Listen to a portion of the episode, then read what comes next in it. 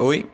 E aí? Enfim, como dito antes, o assunto do nosso podcast é a gravidez na adolescência. Agora eu vou passar a falar para um desses três aí. Vai lá, Dudu, nos conte como, como o cristianismo vê a gravidez na adolescência. Bom, parece que uma das coisas mais difíceis para os cristãos se lembrarem é que não é um pecado estar grávida. Não é um pecado estar grávida fora do casamento. E não é um pecado nascer de pais que não são casados. É um pecado ter relações sexuais fora do casamento, tanto para o homem quanto para a mulher. No entanto, um relacionamento íntimo, antibíblico, é uma coisa mais fácil de esconder dos olhos críticos do que uma gravidez, e infelizmente menos prejudicial para a reputação de uma família na comunidade cristã. Essa situação não se trata da moralidade do sexo fora do casamento ou da reputação de uma família, mas do desenvolvimento de uma criança. Valeu, Dudu, foi muito informativo. De nada, Japa. Agora é com vocês. Então tá. De acordo com os dados do Ministério da Saúde publicados em 2020, a taxa de gestação na adolescência no Brasil é alta, com 400 mil casos por ano. Quanto à faixa etária, os dados revelam que em 2014 nasceram 28 mil filhos de meninas entre 10 e 14 anos e 500 mil crianças de mães com idade entre 15 e 19 anos. Esses dados são significativos e requerem medidas urgentes. Muito obrigado pelas informações, Arthur. Seguimos então. Vai lá, Pedroca. Um dos mais importantes fatores de prevenção é a educação. Educação sexual integrada e compreensiva faz parte da promoção do bem-estar de adolescentes e jovens ao realçar a importância do comportamento sexual responsável. O respeito pelo outro, a igualdade e equidade de gênero, assim como a proteção da gravidez inoportuna. A prevenção de infecções sexualmente transmitíveis, como HIV, a defesa contra a violência sexual incestuosa bem como outras violências e abusos. E essa educação começa na família e também pelas instituições onde os adolescentes circulam e aprendem como a escola e a igreja. Bem, que tal a gente finalizar esse assunto? Pode falar, Duarte. Ok, concluindo. Para os cristãos, a gravidez não só na adolescência, mas também fora do casamento é um pecado muito sério.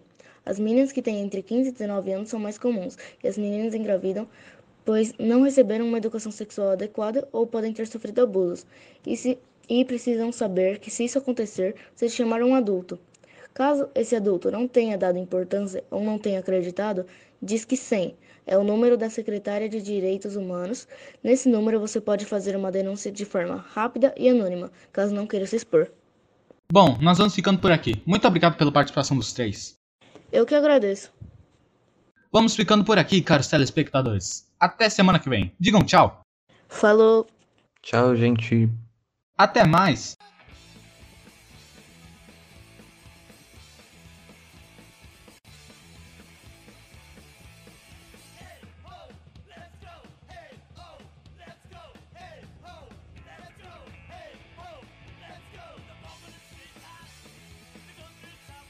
Com as vozes de Arthur Duarte, Eduardo Canes, Matias Manchi, Pedro Leão, direção de dublagem, não tem.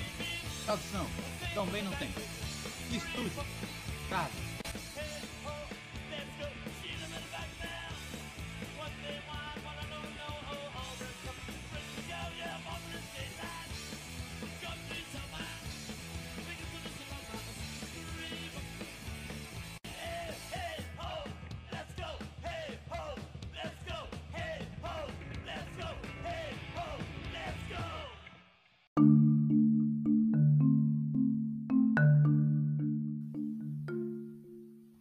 Olá, sou Vitor Daniel e estou junto com Giovanni, Maria Eduarda e Juan. Fizemos esse podcast falando sobre o hinduísmo e a gravidez na adolescência. Vou falar alguns dados sobre a localização e a população total da Índia. A Índia é um país localizado no sul da Ásia e é a segunda maior população do mundo, com 1,21 bilhões de pessoas. A estimativa é que em 2035 ela ultrapassará o da China. Segundo a doutora Shusma, a gravidez de uma adolescente é sempre considerada de risco. Essas meninas que engravidam antes dos 18, em geral, têm pouco acesso a informações, se cuidam menos no pré-natal, e muitas não fazem o parto em um hospital apropriado. Depois que a criança nasce em baixo grau de instrução, continua a pesar. Dessa vez em relação a como lidar com o recém-nascido, uma fase tão delicada. Por isso, para atacar a mortalidade infantil na Índia, é preciso mirar na adolescência. O que explica tantas meninas ficarem grávidas precocemente na Índia são razões culturais e econômicas, já que persiste uma ideia na sociedade de que ao casar a menina estará mais segura. Também quando sobe ao altar, ela deixa de ser responsabilidade dos pais. É muito comum que os próprios familiares fazem pressão pelo casamento para aliviar as finanças domésticas. Portanto, não há impedimento religioso para essa prática. Outro dado importante é que o aborto é legalizado na Índia até 20 semanas de gestão, e as ações mais recorrentes para a interrupção da gravidez envolve questão da saúde da mãe do bebê, mas também a situação que a mulher deixou de tomar contraceptivo e engravidou sem planejar. Um outro fator cultural que pesa nos abortos é o fato de muitas mulheres indianas ainda abortam ao saber que terão uma menina. Ao, a... ao arranjar o casamento, a família da noiva precisa pagar um, um dote alto ao noivo. Além disso, pesa a percepção de que na idade adulta serão os filhos que ajudarão a sustentar os pais e não as filhas. Nas últimas três décadas, a mortalidade infantil foi reduzida em 70% na Índia. Isso graças à expansão do sistema de assistência às mães antes, durante e depois do parto. Também as condições de higiene e de saneamento básico que já foram um grande problema e estão avançando consideravelmente no país. A distribuição em massa das vacinas certamente tem sido outro fator determinante. É preciso brigar contra a desinformação crônica de forma constante, mortalidade infantil e enfático sinal de atraso de uma sociedade. Ela não deveria mais nos atormentar no século XXI.